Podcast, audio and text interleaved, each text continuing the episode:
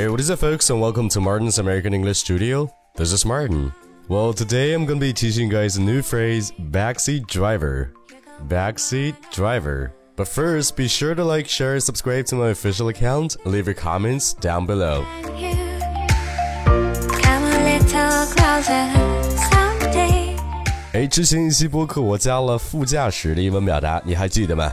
没错，shotgun。 哎，那说完了副驾驶，今天再给你讲一个与驾驶员有关的表达，叫做 backseat driver。哎，那这个表达最直观的意思就是坐在后座的司机，但其实这个表达并不是表示司机在后座上开车，而是去形容一个人坐在后座上瞎指挥、指手画脚的人。那也就是暗指那种不在自己的岗位上，或者不在属于自己的管辖范围之内，去给别人瞎提供意见的人。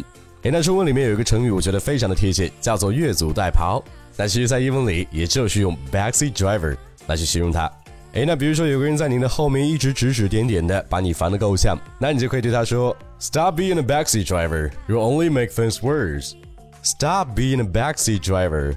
You will only make things worse.” 那意思也就是你别在后面指手画脚了，你只会让事情变得更糟。哎，或者是你在你做的一个项目上，你不需要别人对你指指点点、妄加评价，那你就可以说：I don't need any backseat driver on this project. I don't need any backseat driver on this project. 哎，那或者是有一件事情你明明知道怎么做，但是别人总觉得你什么都不懂，在后面指指点点，那你就可以说：Don't be a backseat driver. I know what I'm doing. Don't be a backseat driver. I know what I'm doing. 那意思也就是你别指挥我了，我知道我在干什么呢。哎，那我相信你身边肯定有这种 backseat driver 的存在的，所以说今天学的这个用法就赶紧把它给用起来吧。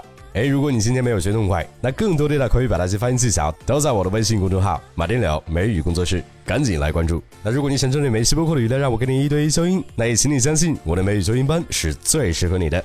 Alright, that's it for today's podcast. I'll see you in the next one. Peace.